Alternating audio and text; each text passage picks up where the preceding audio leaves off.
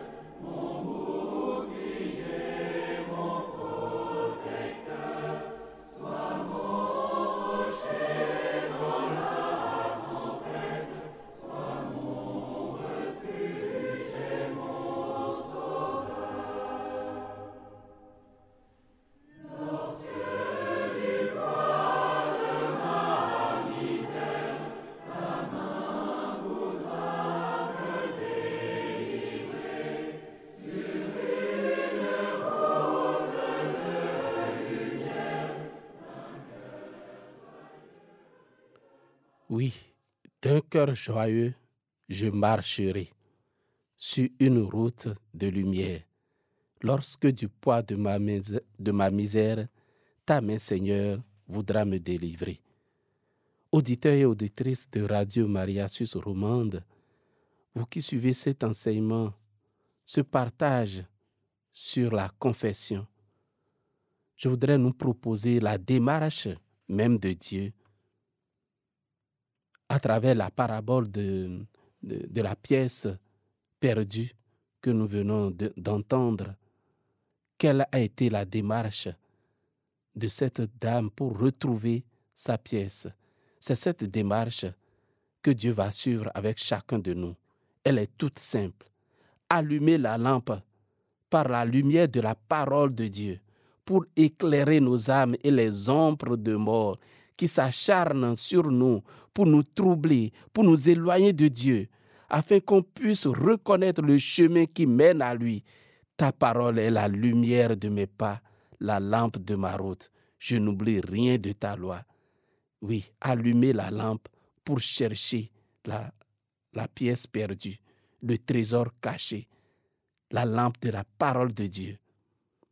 Ensuite, balayer toute la maison c'est le nettoyage, la purification du cœur de l'homme, où Dieu vient loger, il vient y habiter et rendre pur tout ce qui se met du désordre en nous, toutes ces tempêtes, ces fausses inspirations, pour nous rendre insensibles à cette présence de Dieu en nous à son inhabitation. Voici que je me tiens à la porte de ton cœur et je frappe. Si tu m'ouvres, je viendrai chez toi et je ferai en toi ma demeure.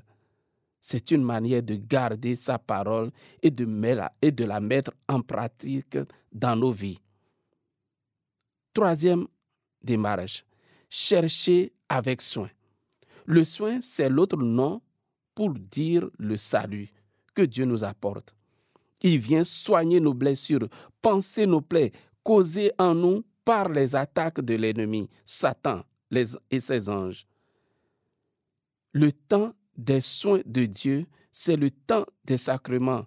Et ici, le sacrement de la confession que donne le prêtre. Moment d'une grâce inouïe, rien qu'à y penser. Lorsque je me laisse conduire sur les routes du mal et que l'ennemi et ses suppôts s'acharnent contre moi pour me déchirer, c'est Dieu qui vient prendre soin de mon âme. Lorsque de mes profondeurs, de mes orniers, de mes bas-fonds, de mon désordre, de mon indocilité à son esprit, de mes récriminations, de mes égarements, j'ose crier, il s'amène promptement et vient me délivrer, me sauver, me ressusciter comme Lazare. Enlevez la pierre, déliez-le et laissez-le s'en aller alors que je viens confesser mes péchés, alors que je viens me purifier dans le fleuve de la miséricorde de Dieu, alors que je viens implorer la grâce de la réconciliation pour retrouver l'amitié et la paix avec Dieu, qui n'a d'autre désir que de demeurer en moi, voilà que c'est Dieu, par mon retournement, ma conversion, ma démarche, s'empresse de venir à mes devants dans un débordement de joie ineffable comment cela s'explique que le sacrement de la confession soit le lieu, le kairos de la joie de Dieu? C'est cela que je voudrais nous faire découvrir en méditant avec nous la démarche de la confession et la formule sacramentaire de la confession dans l'Église catholique. Oui, comment nous procédons habituellement pour nous confesser. C'est cette démarche-là que je voudrais suivre et aussi proposer une méditation sur cette formule d'absolution que le prêtre prononce sur nous. Mon souhait est de pouvoir changer un tant soit peu notre regard trop dépréciatif sur ce sacrement. Oui, on l'a trop rejeté.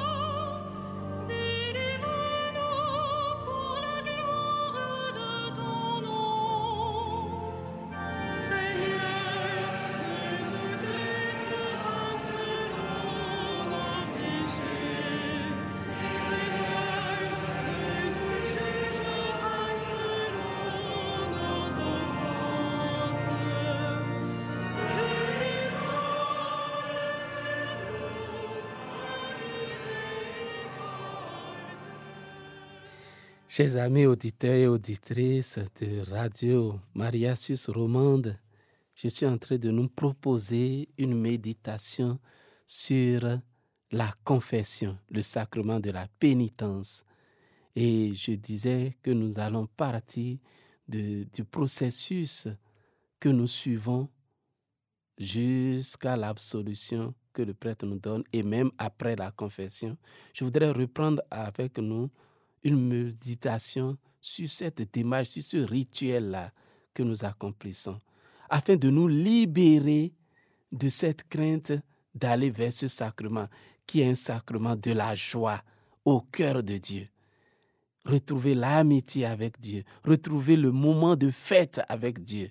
Vraiment, qu'on soit libéré de, de toutes nos idées sur ce sacrement et que nous allions vraiment vers le prêtre faire la confession de façon joyeuse et libre, en, en, de nos figures tous nos clichés. Alors je voudrais reprendre une méditation de ce, de ce cheminement et puis ensuite méditer également la formule d'absolution que le prêtre eh, prononce sur nous. Oui, que descende sur nous ta miséricorde, Seigneur. Que pleuve du ciel, des cieux, tes grâces de pardon, de pitié, de bénédiction.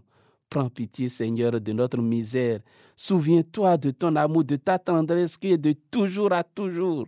Oui, rendez grâce au Seigneur car il est bon, car éternel est son amour. C'est vraiment joyeux d'entendre ces belles paroles. C'est Dieu seul qui pardonne les péchés. C'est ce que nous apprend l'évangile de Marc dans la guérison du paralytique. Le Fils de l'homme a autorité de pardonner les péchés sur terre. Marc 2, verset 10. De cette autorité que lui a donnée Dieu son Père de toute éternité. Rappelons-nous, de retour de leur mission, les disciples tout joyeux dirent à Jésus, Seigneur, même les démons nous sont soumis en ton nom. Et Jésus exulta de joie sous l'action de l'Esprit Saint et dit, Père, Seigneur du ciel et de la terre, je proclame ta louange. Tout m'a été remis par mon Père. Oui, l'autorité vient de Dieu. Toute autorité vient de Dieu. C'est en son nom, c'est sous l'autorité de Jésus que nous prenons appui pour vivre la splendeur, la beauté, la joie de ce sacrement. Le ministère du pardon des fautes est un ministère sacré que Jésus a confié à ses disciples dans l'Église. Le ministère de la réconciliation, comme la texte Saint Paul en 2 Corinthiens 5, 10. Tu as mis dans notre bouche la parole de la réconciliation. Et nous le verrons très bien. Le sacrement se déroule en cinq actes que sont l'examen de conscience, la contrition, la confession, l'absolution et la, satisfaction ou réparation. Parcourons chaque faisceau de cette étoile de la grâce. L'examen de conscience préalable par lequel chacun reconnaît son péché en vérité devant Dieu et en accord profond avec soi-même. C'est quoi la conscience? Je vais reprendre juste un numéro de la Constitution Gaudium et Spes du Concile Vatican II, qui nous définit vraiment d'une manière sublime ce qu'on appelle la conscience. Et que si on peut avoir juste une idée claire de cette définition, franchement, tout ce qui nous, trouble, tout ce qui nous éloigne de nous-mêmes, qui est le centre de notre, de notre être, de notre conscience, tout ce qui nous éloigne pourra se corriger. Parce que vraiment la conscience, c'est le centre, le lieu où Dieu demeure, notre cœur. Le Concile Vatican dit ceci. Au fond de sa conscience, l'homme découvre la présence d'une loi qu'il ne sait pas donner lui-même, mais à laquelle il est tenu d'obéir. Cette voix qui ne cesse de le presser, d'aimer et d'accomplir le bien et d'éviter le mal.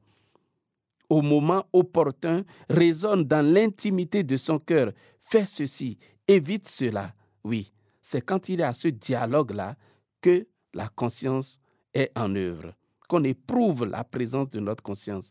Car, dit le Concile, c'est une loi inscrite par Dieu au cœur de l'homme. Sa dignité est de lui obéir, et c'est elle qui le jugera. La conscience est le centre le plus secret de l'homme, le sanctuaire où il est seul avec Dieu et où sa voix se fait entendre. C'est d'une manière admirable que se découvre à la conscience cette loi qui s'accomplit dans l'amour de Dieu et du prochain. Par fidélité à la conscience, les chrétiens unis aux autres hommes doivent chercher ensemble la vérité et la solution juste de tant de problèmes moraux que soulève aussi bien la vie privée que la vie sociale. Plus la conscience droite l'emporte, plus les personnes et les groupes s'éloignent d'une décision aveugle et tendent à se conformer aux normes objectives de la moralité. C'est cela, la conscience. Ça ajuste tout ça remet tout en place, non seulement en nous-mêmes, mais dans toute la société. Et cela nous manque aujourd'hui. Faire la vérité avec soi. Vraiment, vraiment. Là, on ne se ment pas. On, ne se cache pas. Vraiment, je sais, que cela est vrai. Et ensemble, on le sait. Ce n'est pas parce que les gens voudraient que ce soit dans tel sens que nous allons évoluer dans, cette, dans ce sens-là. Non. Nous sommes là pour être la lumière et vraiment la, vérité. Ça, au fond de notre conscience, nous avons besoin de retrouver cela dans notre monde d'aujourd'hui. On est là, on participe parce que ça nous arrange, parce qu'on a des intérêts. Mais non, jusqu'à quand? On va tout laisser, on va repartir. Nous les chrétiens, nous ne sommes pas dans cette logique dans ce monde. Non, non, non, non, non. Notre vérité, c'est Dieu. Et en lui se trouve notre joie. Deuxième point, la contrition ou le repentir, qui implique que l'on regrette ses fautes, dont on s'accuse nous-mêmes avec la ferme résolution de ne plus les commettre. C'est ce que dit la prière de l'acte de contrition. Mon Dieu, j'ai un très grand regret de vous avoir offensé, car vous êtes infiniment bon, infiniment aimable, et le péché vous déplaît. Je prends la ferme résolution, avec le secours de votre sainte grâce, de ne plus vous offenser et de faire pénitence. En s'accusant de toute, en toute conscience de nos fautes devant Dieu, nous exprimons d'une manière très forte notre grande aspiration à lui ressembler. Et comment est Dieu? La première lettre de Saint Jean dit, Voyez quel grand amour nous a donné le Père pour que nous soyons appelés enfants de Dieu, et nous le sommes, bien-aimés. Dès maintenant, nous sommes enfants de Dieu, mais ce que nous serons n'a pas encore été manifesté. Nous le savons. Quand cela sera manifesté, nous lui serons semblables, car nous le verrons tel qu'il est. Et quiconque met en lui une telle espérance se rend pur comme lui-même est pur. 1 Jean 3, verset 1 à 3. Et plus loin, Saint Jean dira, voilà comment nous reconnaîtrons que nous appartenons à la vérité et devant Dieu, nous apaiserons notre cœur. Car si notre cœur nous accuse, Dieu est plus grand que notre cœur et il connaît toutes choses. Bien-aimés, si notre cœur ne nous accuse pas, nous avons de l'assurance devant Dieu. Dieu n'est pas là pour nous accuser. Jean le dira dans la même lettre.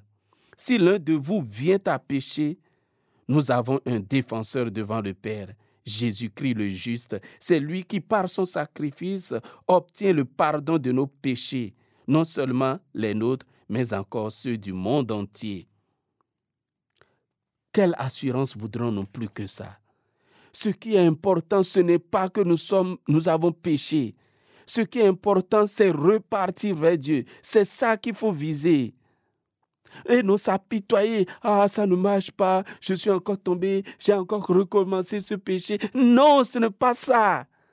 Ne reste pas là, tu as un défenseur. Jésus-Christ est mort pour ça. Profite, profite-en, abuse-en, abuse de cette miséricorde. Oui, il est riche en miséricorde. Retourne vers lui. Parce que c'est quand tu hésites à retourner, c'est quand tu te mets à te dire non, chaque fois c'est toujours la même chose que j'ai, j'ai honte, tout ça. C'est en ce moment que tu te décourages et tu laisses la grâce venir à toi. Parce que tu vas plus t'éloigner. Tu vas dire oh, tout compte fait, tout compte fait, ça ne marche jamais. Et là, on se décourage. Non, le découragement n'est pas au programme. Dites à ceux dont le cœur défaille, prenez courage, avançons, avance au large. Pour plus d'assurance encore, après avoir vaincu le grand dragon, le serpent des origines, celui qu'on nomme diable et Satan, le séducteur du monde entier, le ciel s'emplit d'une joie nouvelle et clame d'une voix forte. Maintenant, voici le salut, la puissance et le règne de notre Dieu. Voici le pouvoir de son Christ, car il est rejeté, l'accusateur de nos frères, lui qui les accusait jour et nuit devant notre Dieu. Eux-mêmes l'ont vaincu par le sang de l'agneau, par la parole dont ils furent les témoins. Détachés de leur propre vie, ils sont allés jusqu'à mourir. Cieux, soyez dans la joie, et vous, qui avez aussi votre demeure. Oui, c'est cela. Dieu ne nous accuse pas. Nous ne sommes pas accusés par nos fautes. Non, non, non, non. Dieu n'est pas dans cette logique. Oui, Satan est vaincu. Notre accusateur est vaincu par le sang de Jésus. C'est lui l'agneau de Dieu qui enlève les péchés du monde. C'est ça qu'il est venu faire. Détruire Satan. Le péché, c'est Satan. Il nous l'inculque et il pense que nous, on va s'accrocher à lui parce que nous sommes faibles. Non, nous sommes dans le Christ et alors nous retrouvons toute notre force. C'est pour nous, par amour pour nous, que Dieu a enduré la souffrance jusqu'au bout, qu'il s'est laissé défigurer, qu'il s'est laissé, je dirais, dans la boue, dans la honte. S'il est vaincu, s'il est rejeté, s'il est terrorisé et dominé par la victoire de notre roi des rois, de quoi avons-nous encore peur? Le péché n'a plus aucune prise sur nous. Saint Jean dit bien ceci. Vous savez que lui, Jésus, s'est manifesté pour enlever les péchés et qu'il n'y a pas de péché en lui. Quiconque demeure en lui ne pêche pas. En effet, il est l'agneau de Dieu qui enlève les péchés du monde. 1 Jean 29. Comment cette victoire est acquise une fois pour toutes sur les péchés? Saint Jean déclare pour répondre, Tel est l'amour de Dieu, garder ses commandements. Et ces commandements ne sont pas un fardeau, puisque vous êtes euh, tout être qui est né de Dieu est vainqueur du monde. Or, la victoire remportée sur le monde, c'est la foi. Qui donc est vainqueur du monde N'est-ce pas celui qui croit que Jésus est le Fils de Dieu? C'est lui, Jésus, qui est venu par l'eau et par le sang. Non pas seulement l'eau, mais avec l'eau et avec le sang. Et celui qui rend témoignage, c'est l'Esprit, car l'Esprit est la vérité. En effet, ils sont trois qui rendent témoignage, l'Esprit, l'eau et le sang, et les trois n'en font qu'un. Comment ne font-ils qu'un alors qu'ils sont trois? C'est le mystère du lien mystique que l'on trouve dans la Trinité. L'un dans le deuxième et le troisième, et le tout dans l'un en même temps de façon inséparable, sans ajout ni retranchement, uniment, comme le dira un de mes philosophes bien-aimés, Giorgio Agamben. Cela a besoin d'un autre développement qui n'est pas notre préoccupation ici.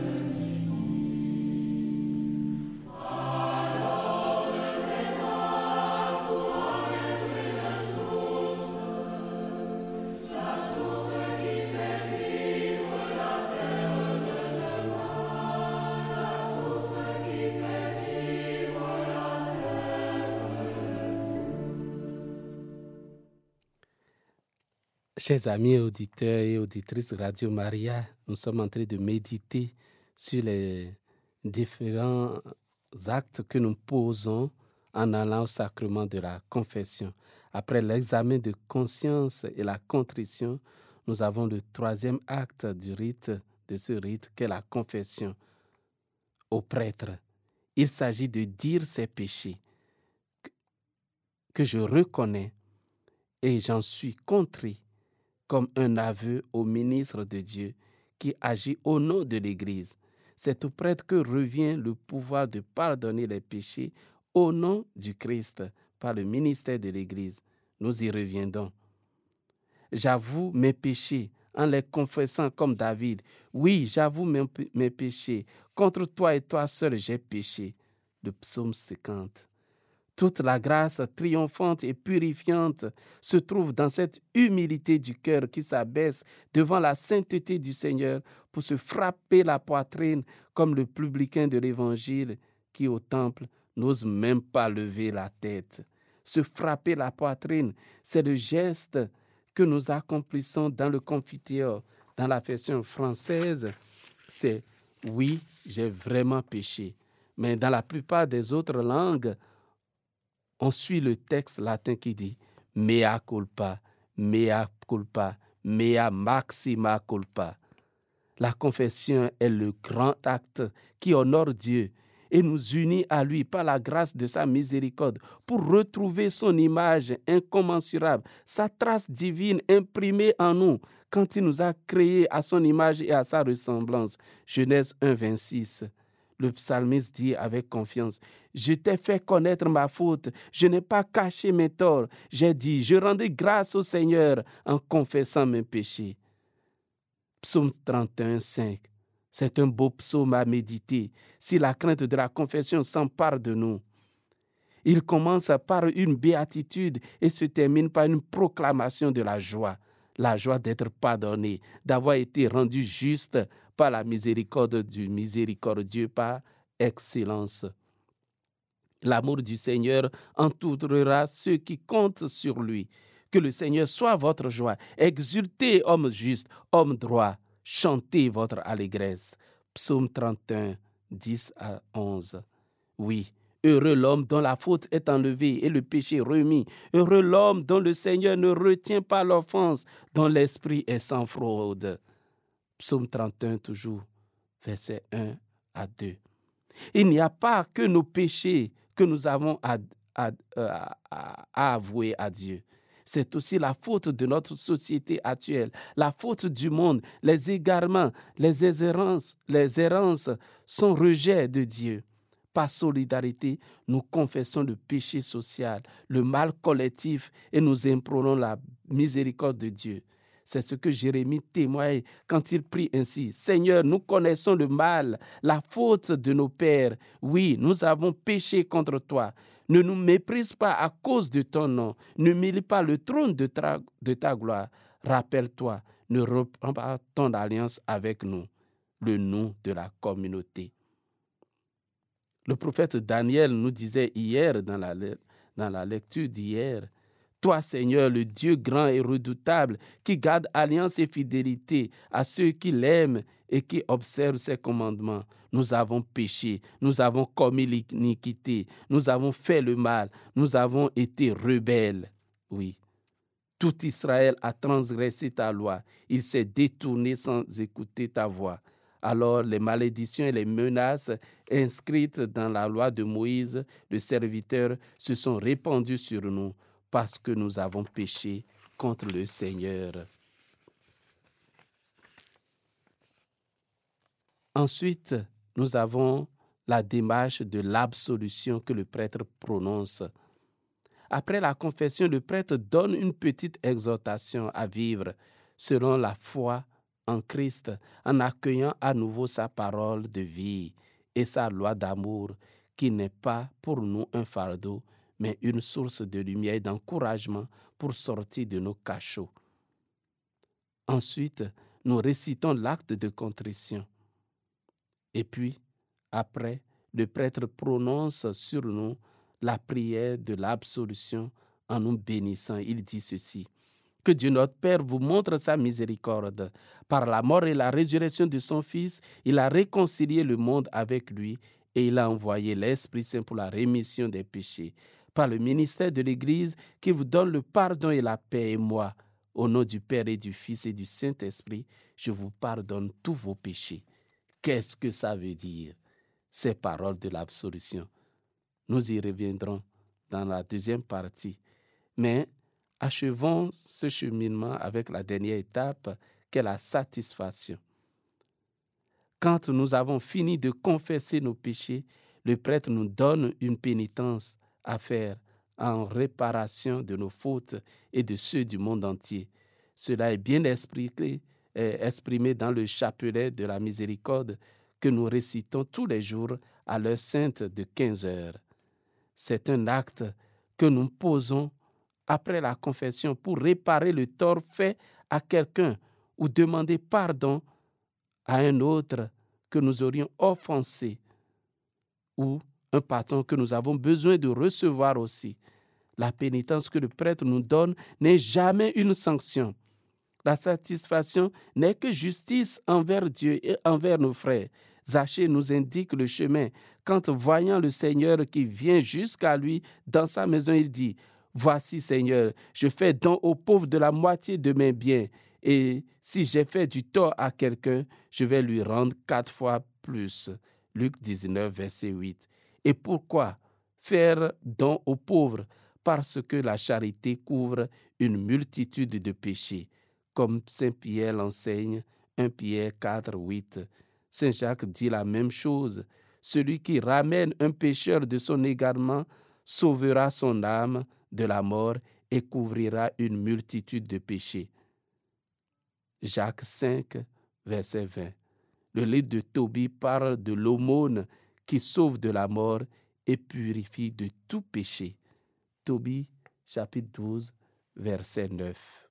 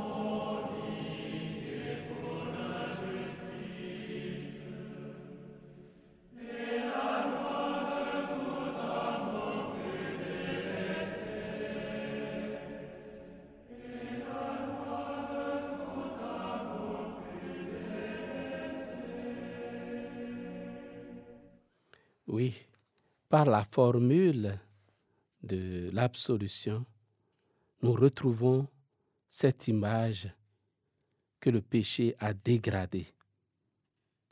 Prenons la première partie de cette formule. Que Dieu notre Père vous montre sa miséricorde. Le nom de Dieu est miséricorde. Dieu prend pitié et pardonne.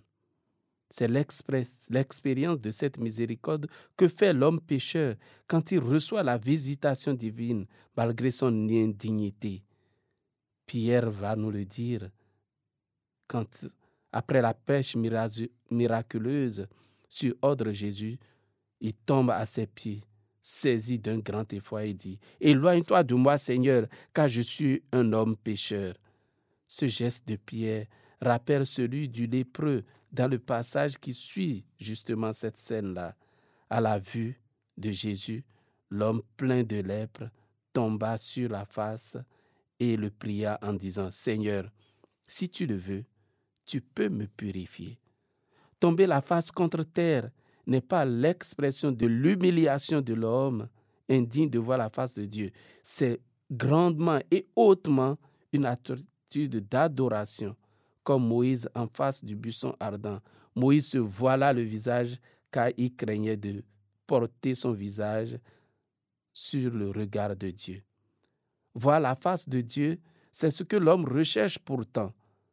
Ne me cache pas ta face, car je m'en irai moi aussi vers la mort, dit le psalmiste. C'est ta face, Seigneur, que je cherche. Ne me cache pas ta face.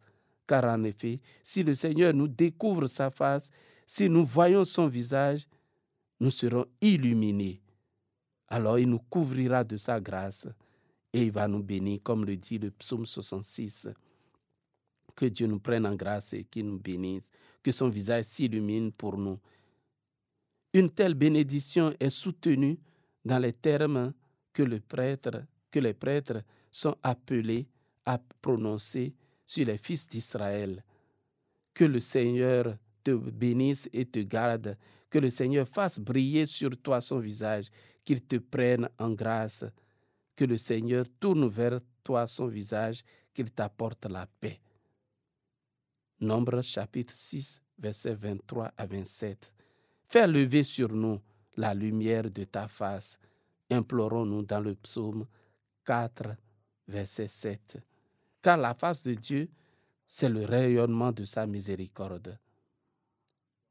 Et Dieu, dans le livre de l'Exode, va dire, j'ai vu, oui, j'ai vu la misère de mon peuple qui est en Égypte et j'ai entendu ses cris sous les coups des surveillants. Oui, je connais ses souffrances. Je suis descendu pour le délivrer de la main des Égyptiens et le faire monter de ce pays vers un beau pays vaste, vers un pays ruisselant de lait et de miel.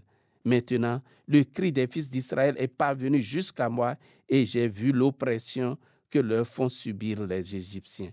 Oui, Dieu a vu notre misère, il a vu notre péché, et quand nous le confessons, il nous couvre de sa miséricorde.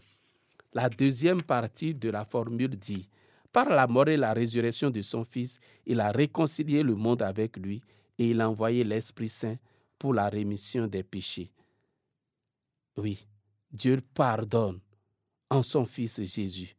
Père, pardonne-leur, ils ne savent pas ce qu'ils font. Et c'est à travers sa passion, sa mort et sa résurrection que cette œuvre de pardon s'est opérée en nous. Saint Pierre va le dire. C'est pour nous que le Christ a souffert. Il nous a montré le chemin. Il nous a laissé un modèle afin que nous allions sur ses traces. Lui qui n'a pas commis de péché, dans sa bouche on n'a pas trouvé de, son de mensonge. Insulté, il ne rend pas l'insulte. Dans la souffrance, il ne menaçait pas mais il s'abandonnait à celui qui juge avec justice. Oui, il a porté nos péchés. C'est pour nous qu'il est mort. Mais il est ressuscité. Saint Paul se montre encore plus éclairant quand il dit, Dieu nous a réconciliés avec lui par le Christ. Il nous a donné le ministère de la réconciliation, car c'est bien Dieu qui, dans le Christ, réconciliait le monde avec lui. Celui qui n'a pas connu, connu le péché, Dieu l'a pour nous identifié au péché, afin qu'en lui, nous devenions justes de la justice même de Dieu. Oui, Dieu a pris sur lui nos péchés. Non seulement il a pris sur lui nos péchés, il s'est identifié au péché dans le Christ. Il a pris le, il a accepté de porter le bois de la honte. Et c'est par l'œuvre de l'Esprit Saint que nous contemplons cette action purifiante, purificatrice de Dieu en nous. Ézéchiel nous va nous le montrer quand il voit dans le temple de l'eau qui jaillissait du, du, dessous de l'autel. Ézéchiel décrira, Cette eau coule vers la région de l'Orient, elle descend dans la vallée du Jourdain et se déverse dans la mer morte dont elle a cerni les eaux. En tout lieu où parviendra le torrent, tous les animaux pourront vivre et foisonner le poisson sera très abondant, car cette eau assainit tout ce qu'elle pénètre et la vie apparaît en tout lieu. Ézéchiel chapitre 47, verset 8 à 12. Cette eau jaillissante, c'est l'Esprit Saint. C'est lui qui, c'est lui, l'eau vive dont Dieu nous désaltère. Et en prenant le bain de cette eau, nous sommes purifiés comme par le baptême. C'est d'ailleurs par l'action de l'Esprit Saint que l'eau reçoit en son effet de purification, de renouvellement. Dans le chant du Véni Créateur, nous, nous reprenons cette prière qui dit Tu es l'amour, le feu, la source vive, force et douceur de la grâce du Seigneur. Il vient fortifier nos corps dans leur faiblesse et nous donner la vigueur éternelle. Il chasse au loin l'ennemi qui nous menace le diable, le péché. En marchant sous sa conduite, nos vies sont lavées de tout péché. Oui, l'Esprit Saint, c'est lui la force qui nous purifie. Le la troisième partie de la formule dit, par le ministère de l'Église, qu'il vous donne le pardon et la paix. Et moi, au nom du Père et du Fils et du Saint-Esprit, je vous pardonne tous vos péchés. Le ministère de l'Église, c'est le pouvoir du pardon qu'il a reçu de la part de Dieu. Dieu a mis ce pouvoir-là dans des vases d'agile, dans un homme trop faible, le prêtre. Saint Paul dit, ainsi on voit bien que cette puissance extraordinaire appartient à Dieu et ne vient pas de nous. En toutes circonstances, nous sommes dans la détresse, mais sans être angoissés. Nous sommes déconcertés, mais sans désemparer. Nous sommes pourchassés, mais non abandonnés. Terrassés, mais non anéantis. Toujours nous portons dans notre corps la mort de Jésus, afin que la vie de Jésus, elle aussi, soit manifestée en nous. En effet, nous les vivants, nous sommes continuellement livrés à la mort à cause de Jésus afin que la vie de Jésus, elle aussi, soit manifestée dans notre condition charnelle, vouée à la mort. Oui, les prêtres, ce sont des mortels comme nous, mais c'est dans en eux que Dieu a voulu mettre ce trésor-là. Il a voulu ainsi, dans sa logique à lui, qui n'est pas notre logique. La force et la puissance du prêtre lui viennent de Dieu et de Dieu seul, qui le rend digne de célébrer ses mystères. La lettre aux Hébreux nous dit, tout grand prêtre, en effet, est pris parmi les hommes. Il est établi pour intervenir en faveur des hommes dans leur relation avec Dieu. Il doit offrir des dons et des sacrifices pour les péchés. Il est capable de compréhension envers ceux qui commettent des fautes par ignorance et par égarement, car il est lui aussi rempli de faiblesse. Et à cause de cette faiblesse, il doit offrir des sacrifices pour ses propres péchés comme ceux du peuple. On a oublié ce texte de l'Épître aux Hébreux, chapitre 5, versets 1 à 5. On a oublié que les prêtres sont aussi capables de pécher. On voudrait les voir saints, mais ce sont de pauvres types. Et oui, c'est à des hommes remplis de faiblesse que Dieu confie de tels dons. Et c'est pourquoi le prêtre peut comprendre ses frères en humanité et avec lui, il a hérité des faiblesses de la chair et ses inclinations. En effet, nous n'avons pas un grand prêtre incapable de compatir à nos faiblesses, mais un grand prêtre éprouvé en toutes choses à notre ressemblance, excepté le péché. Avançons-nous donc avec assurance vers le trône de la grâce pour obtenir miséricorde et recevoir en temps voulu la grâce de son secours. Merci beaucoup, chanoine euh, Maurice, pour euh, cette magnifique exhortation, non pas apostolique, mais euh, en tout cas de vous sur la confession. nous allons ouvrir l'antenne aux questions, réactions des auditeurs. Donc, je vous rappelle le numéro, c'est le 021 317 57 80. Ne tardez pas avant d'appeler parce que le chanoine Maurice doit repartir en Valais, donc il ne peut pas louper son train. Et nous avons l'Angélus à midi. Donc euh, vraiment, appelez dès maintenant le 021 317 57 80, peut-être pour poser des questions, peut-être pour nous faire part de votre expérience aussi. Je ne sais pas si vous voulez ajouter quelque chose. Oui, oui, ce serait bien qu'ils nous partagent un point sur la façon dont eux-mêmes ils vivent ce sacrement et maintenant que nous toutes donner les aussi un témoignage. Sont, sont, levées, comment ils, ils pensent vivre désormais le sacrement de la confession. Amen. Mhm. Alors, on attend vos appels. Et en attendant, on passe un chant. Donc, le titre m'échappe quand je viens vers toi, que je suis pauvre. pauvre. C'est ça.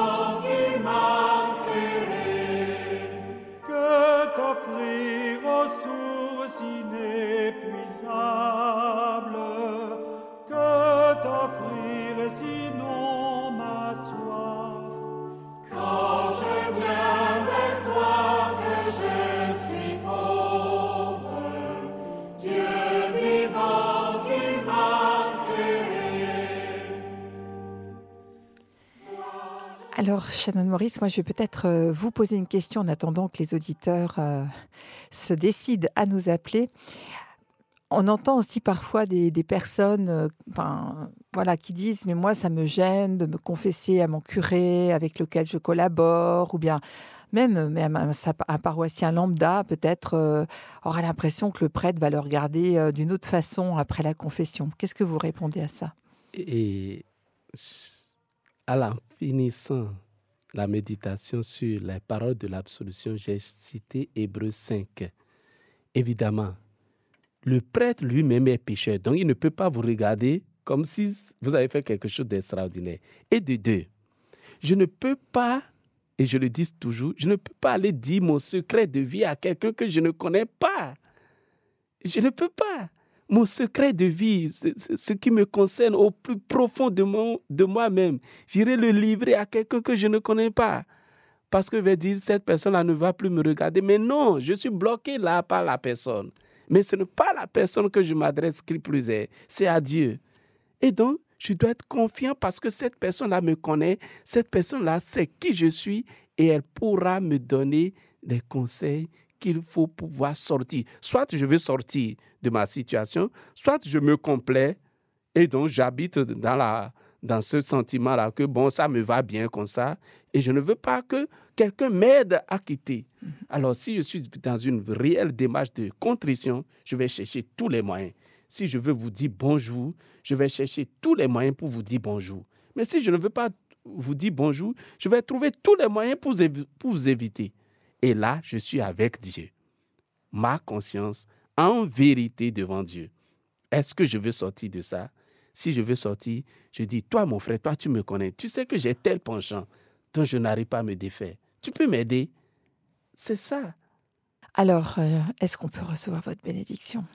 Alors, le Seigneur soit avec vous. Et avec votre esprit. Vous tous qui avez suivi cette euh, méditation sur la confession, que la miséricorde du Seigneur descende sur vous, que par l'intercession de la bienheureuse Vierge Marie, vous soyez toujours prompte à aller vers ce sacrement de la joie que le Seigneur vous donne en toute confiance et avec beaucoup d'amour.